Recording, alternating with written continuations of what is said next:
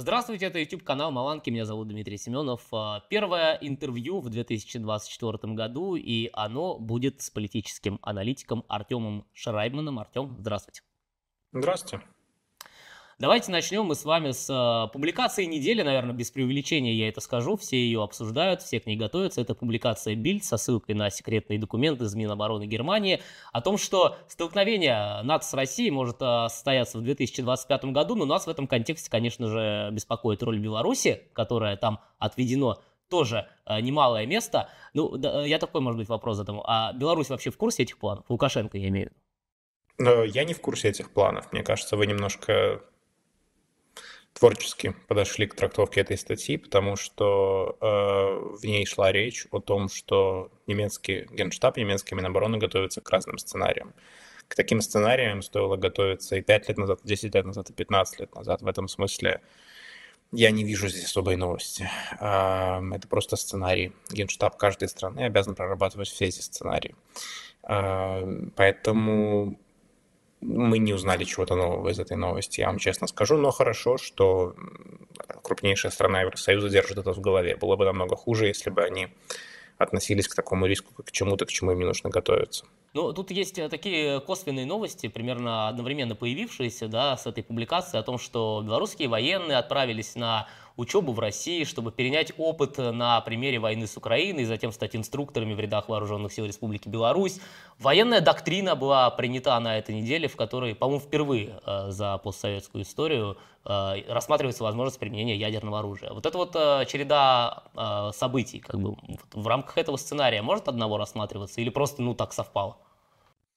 Белорусские военные учатся опыту э, войны, российско-украинской войны, как минимум, начиная с э, прибытия вагнеровцев в Беларусь, то есть уже больше полугода, от того, что еще какая-то рота, или даже больше, чем рота, поедет в Россию, принципиально ничего в стадии готовности белорусской армии к войне не меняется. Военная доктрина – это не тот документ, изменения которого означают подготовку к войне. Я не знаю стран, которые, готовясь к войне, меняли свою военную доктрину, чтобы она лучше соответствовала готовящейся войне.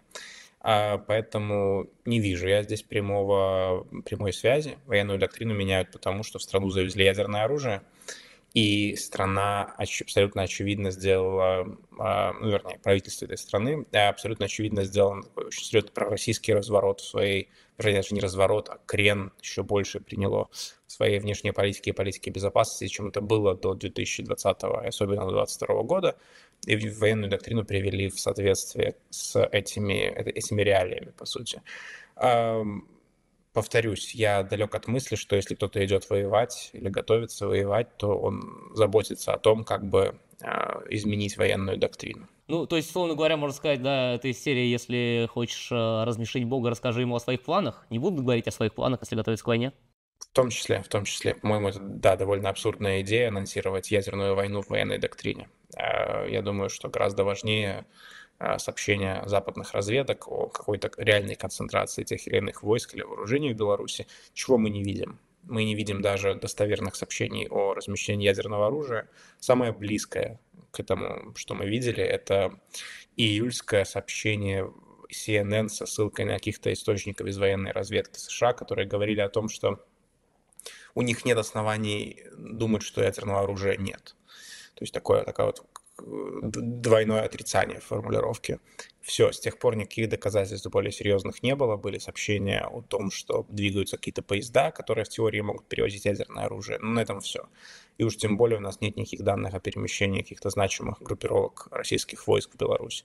А вот это будет самым главным а, индикатором готовящихся провокаций или полноценных военных действий а не э, то, какие сценарии отрабатывают западные войска. В таком случае можно ли рассматривать э, вот заявление до Хренина после того, как доктрина была принята, ну, собственно, комментарий об этой доктрине, э, как такое совместно российско-белорусское ИПСО, потому что он там как-то не напрямую, может быть, но намекал, что Беларусь сама вправе решать вообще, применять или не применять, хотя ранее говорилось, что кнопка условная да, будет э, находиться только вот в России. Э, по-разному они говорили, и белорусская сторона, э, только Россия говорит довольно здесь консистентно, все, что кнопка будет только в России. Белорусские чиновники, вплоть до Лукашенко, по-разному интерпретировали эти события. То белорусы смогут сами принимать, то двойное как бы решение, право второго ключа у них будет так называемое. А белорусские дипломаты в ООН говорили, что нет, Россия принимает решение. Поэтому э, новая какая-то итерация заявлений от Хренина мало добавляет ясности в эту картину, но в целом то, что вы сказали про ИПСО, я вижу как основной целью всего этого завоза ядерного оружия и всей этой саги с ядерным оружием в Беларуси, потому что вне зависимости от того, завезли его или нет, сколько его завезли, какие компоненты завезли, э, цель этого мероприятия не а, такая военно-токсическая. Э, ядерное оружие российское, на российские носители ядерного оружия могут его запустить как с территории Калининградской области, так и с территории, собственно, российской, так и с оккупированных территорий Украины. И э, в этом смысле от того, что одна-две боеголовки появляются в Беларуси, с военной точки зрения мало что меняется, даже если их там не на 2, 10, 15, с точки зрения с конкретных угроз западным странам и странам-соседям. А вот психологический эффект в этом есть, и он основной, и он является целью этого всего мероприятия.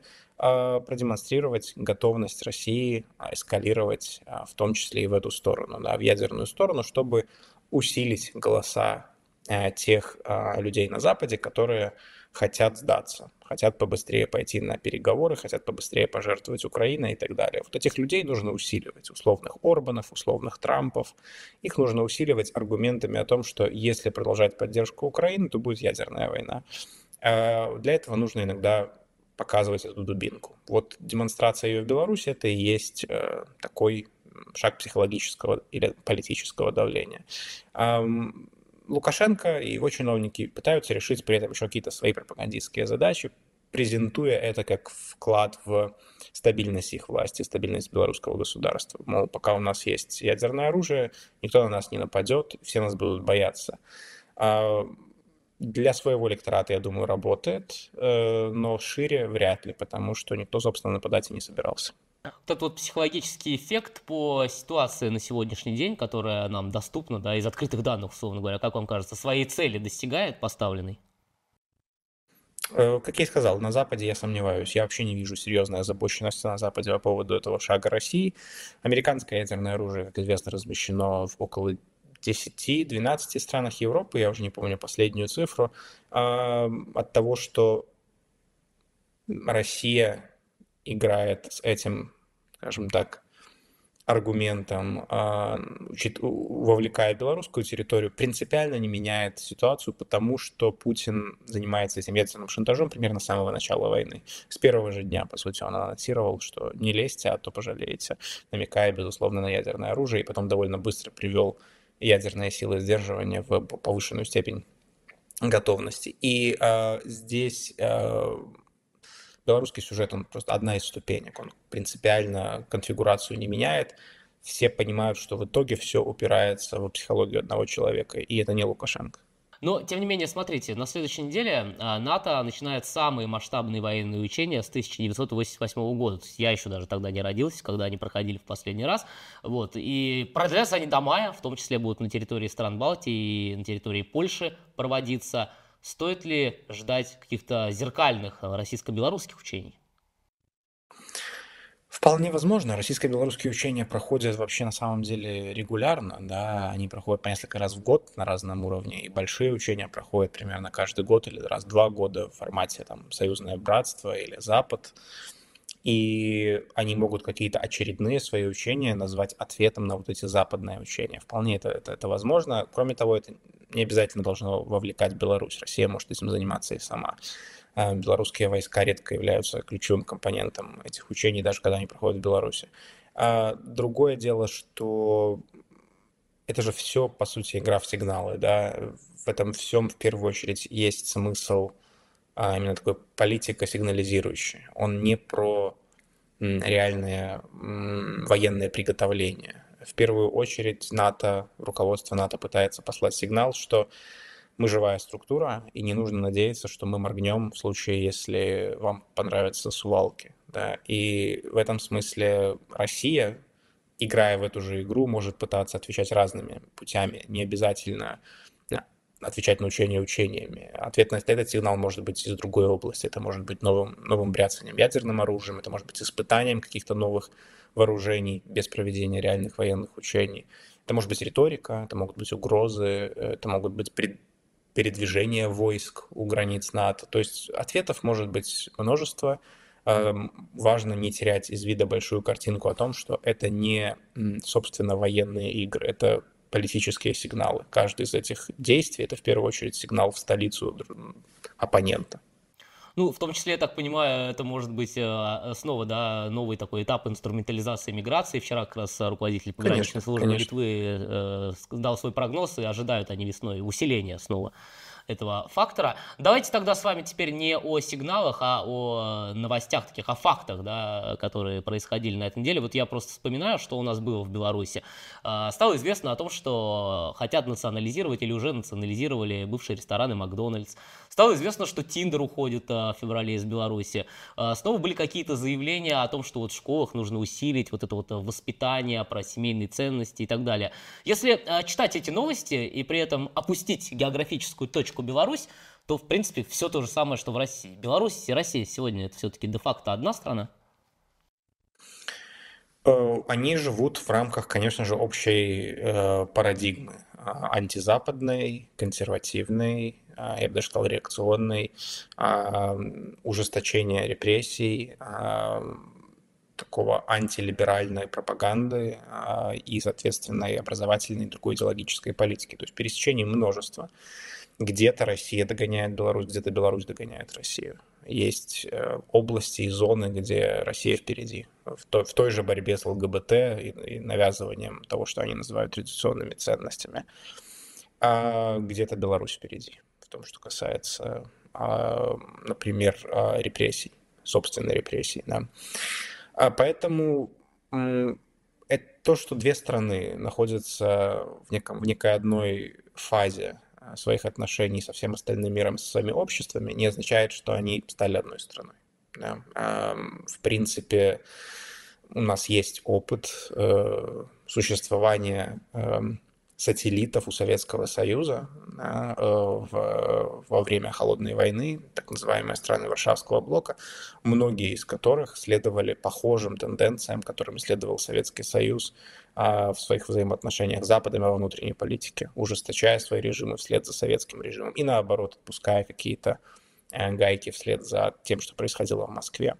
И здесь мы видим, мне кажется, скорее повтор вот этого сюжета. Да. Беларусь все-таки не территория Российской Федерации, но из-за плотной зависимости, в том числе такой военной зависимости, она решила, белорусская власть решила следовать в фарватере многих российских тенденций.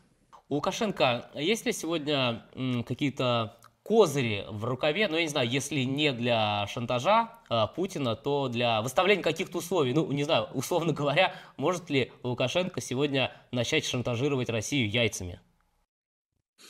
Ну, я думаю, что это слишком мелкий вопрос для того, чтобы портить отношения между двумя режимами. А, базово такой аргумент есть, и Лукашенко его прямо или косвенно использует уже 30 лет, ну, по крайней мере 25, пока Путин у власти. И это аргумент о том, что ничего лучше, чем Лукашенко, у России в Беларуси нет. А этот аргумент, а, я думаю, что сегодня ложится на максимально э, такие максимально восприимчивые уши. Э, действительно, экспериментировать с белорусским режимом Путину не хочется. Он готов скорее э, спонсировать его, благодарить его, вознаграждать его за какую-то лояльность. Это не всегда ровный процесс. Не все, что Минск хочет получить, он получает, безусловно. Иногда приходится за что-то торговаться, но общая парадигма вот такого, такой постановки вопроса, что если не я, то будут проблемы – она и есть своеобразным шантажом, да, поскольку в итоге Лукашенко позволяет себе благодаря этому соскакивать с каких-то обещаний, обязательств, которые он давал, в том числе десятилетия назад. Можно вспомнить ту же единую валюту. А именно потому, что, подходя к выбору, что делать с Минском, Путин или другие там руководители России, э, глядя на ситуацию, понимают, что лучше оставить все как есть и не пытаться врушить то, что и так, в принципе, неплохо работает для, с точки зрения интересов российской власти. Э, поэтому вот этот аргумент, он пронизывает отношения, этот шантаж, он пронизывает отношения. Но при этом я не думаю, что сейчас э, в отношениях столько вражды, столько каких-то торгов и напряженности, что Лукашенко нужно прибегать к шантажу. Я, я думаю, ему достаточно попросить. И наоборот. И пусть ему достаточно просто попросить.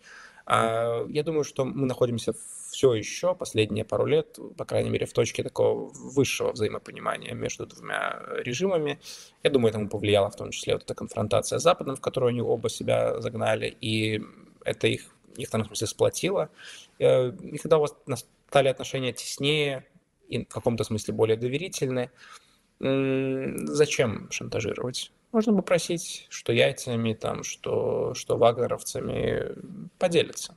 Да, и еще пока не забыл, на шаг назад нас вернул, вот а, про вот эти вот а, тенденции, да, общие, про вот это патриотическое традиционалистское воспитание в их понимании, про национализацию, про борьбу с ЛГБТ. А, как вам кажется, а есть ли Э, разница в восприятии российского общества и белорусского общества вот этих вот тенденций? Какое отношение к такой политике? Потому что ну, для Беларуси, как мне кажется, это ну, несколько новая тенденция, если, если мы говорим о вот этом вот патриотическо-традиционалистском факторе. Да, я, во-первых, хотел бы предложить не использовать в этом контексте слово «патриотический», потому что это такая давняя российская проблема, что люди доброй воли уступили это слово власти. И теперь тот, кто в России патриот, тот как бы за власть, а тот, кто против власти, тот как бы не патриот. Я считаю, что это такая манипулятивная э, кремлевская постановка вопроса.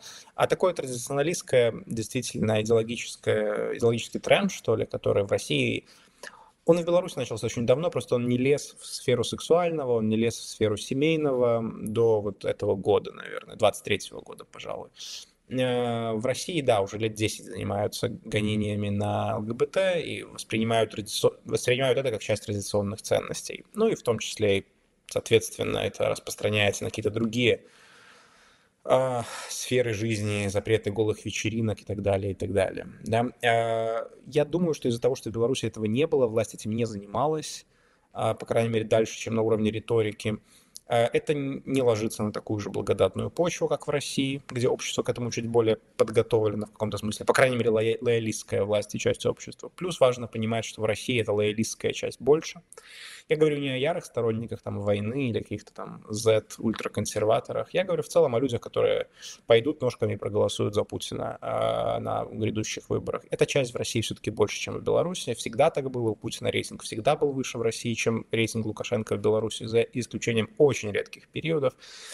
И то же самое происходит с пропагандой и ее аудиторией. Да. И в этом смысле я думаю, что российское общество может быть, не кардинально, но чуть более восприимчиво к таким а, а, ультраконсервативным нарративам. А все-таки белорусская государственная даже идеология долгое время в первую очередь приоритизировала советский нарратив, советскую идеологию, такую квазисоветскую историографию, если хотите, и в том числе и ценности, в которых не было особого места э, такому агрессивному религиозному талибану, да, э, православному талибану, который пытаются теперь построить.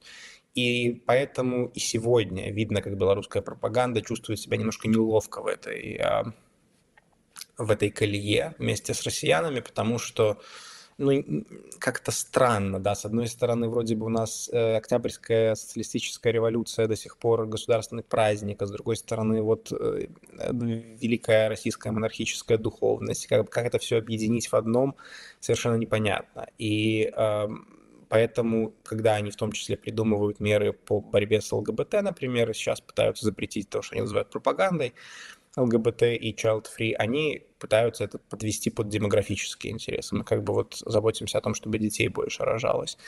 А в России все-таки все чуть более идеологизировано и прямо, да, мы вот боремся с этим, потому что это плохие люди, это, это вот международное экстремистское движение. Э, в Беларуси чуть другая подоплека у, у этих же процессов. Ну и идут они, соответственно, не так далеко. В России уже, мне кажется, уголовную статью за какие-то из этих э, проявлений ввели, а в Беларуси еще даже административную ответственность не могут никак ввести.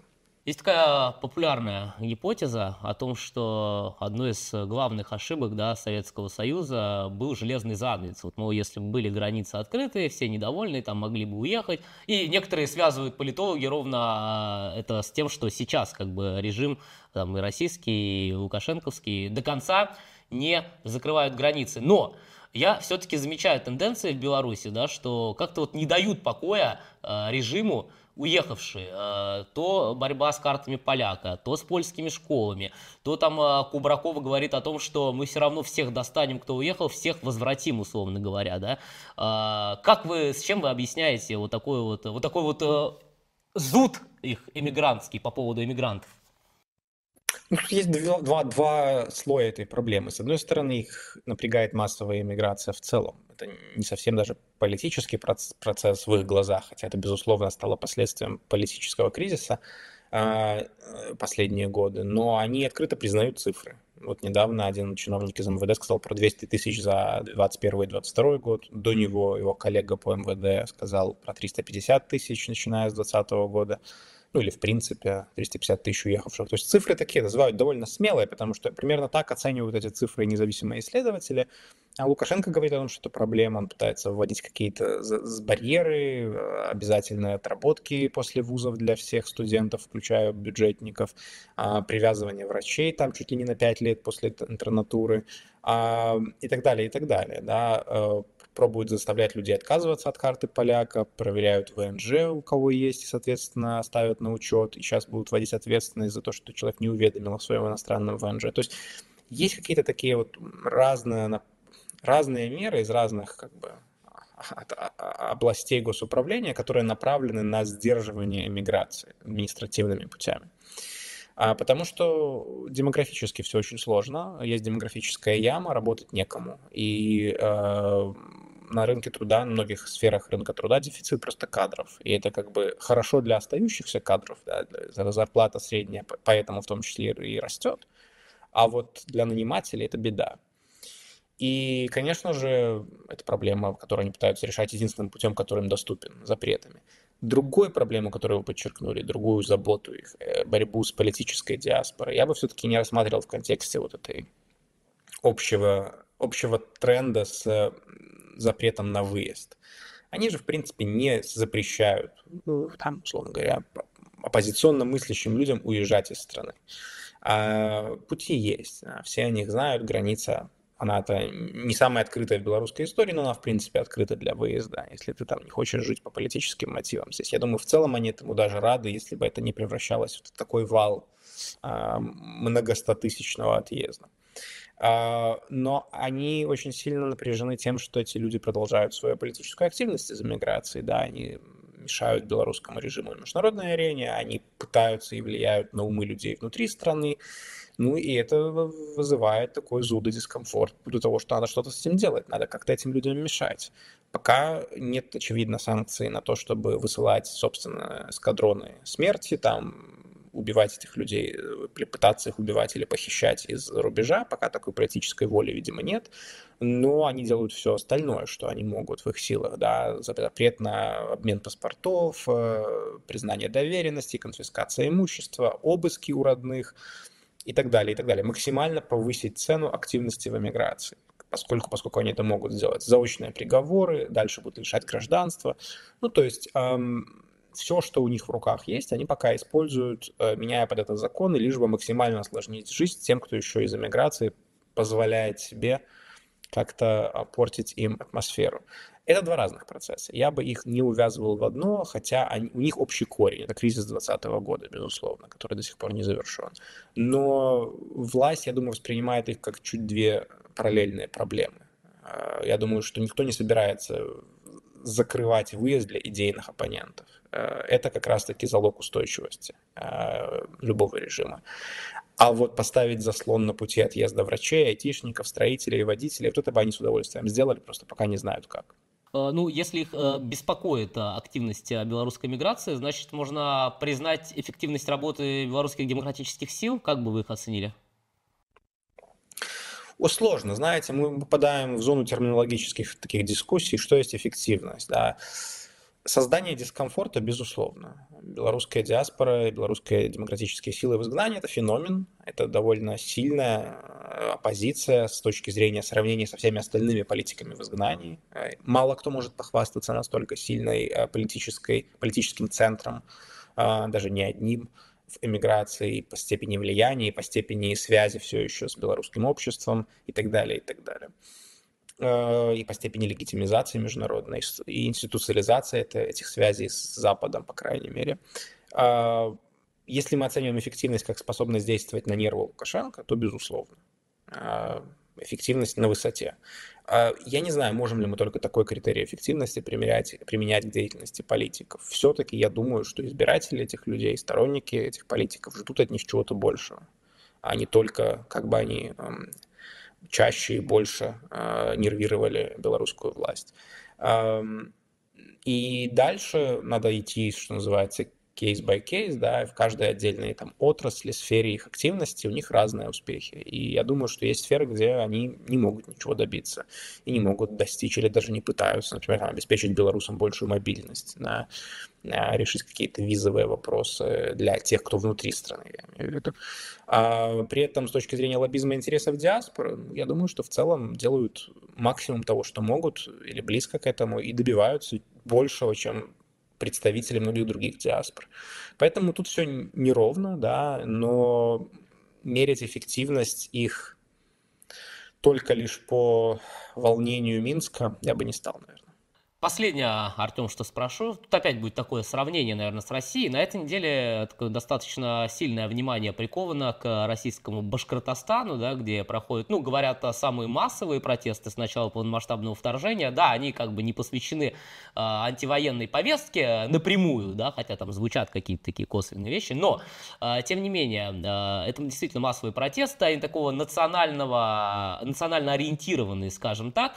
Э, я, наверное, не сказал бы, да, что это такой черный лебедь пока в России, но я вполне не исключаю, что это уже вот э, такое появившееся яйцо, из которого в дальнейшем этот самый черный лебедь может вылупиться.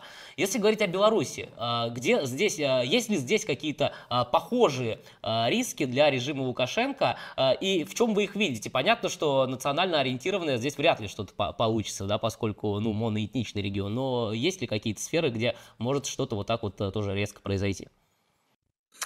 Да, Беларусь, только я поправлю вас, не моноэтничный регион, а все-таки страна. Да, и да, да, прошу она действительно э, вряд ли подкидывает такого же уровня вызовы, связанные с ну, просто пестростью э, страны, которая есть в России, да, где э, кроме динамики политической, общей государственной, есть еще динамика региональной, отношения регионов с центром. В Беларуси это не обострялась всерьез никогда, унитарная страна, гомогенная, но э, все белорусские, на мой взгляд, э, такие яйца, из которых могут вылупиться черные лебеди, они имеют отношение напрямую к формату взаимоотношений Лукашенко с Россией.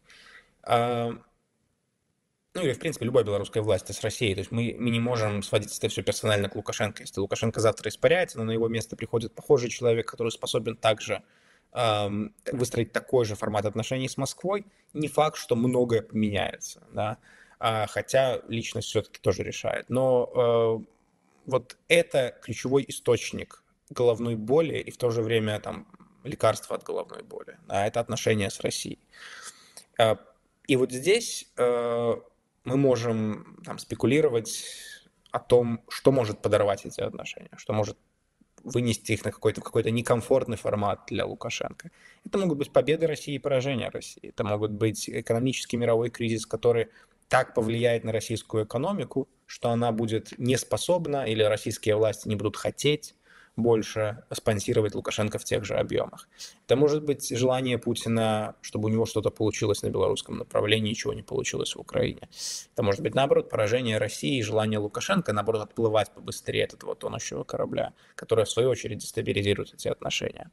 Но в последние годы вот, эти, вот эта пара отнош... отношения в этой паре стали настолько важным а, таким зонтичным фактором для всего, что происходит в белорусской внутренней политике, что без какой-то дестабилизации сегодняшнего формата отношений я не предвижу чтобы, ну, даже если эти там яйца с черными лебедями где-то и есть, с черными этими птенцами, что они вылупятся. На... А вот когда это произойдет, когда нарушится это, это канал жизнеобеспечения белорусской власти, тогда могут повылазить абсолютно разные проблемы. И это касается как и просто уменьшившейся эффективности госаппарата, так и ставки на чрезмерную централизацию, национализацию всего и административно-командные меры в экономике, включая контроль цен повальный, накачивание экономики дешевыми деньгами. Все это может иметь просто очень серьезно дестабилизирующие последствия для экономики в момент, когда а, российской поддержки станет меньше.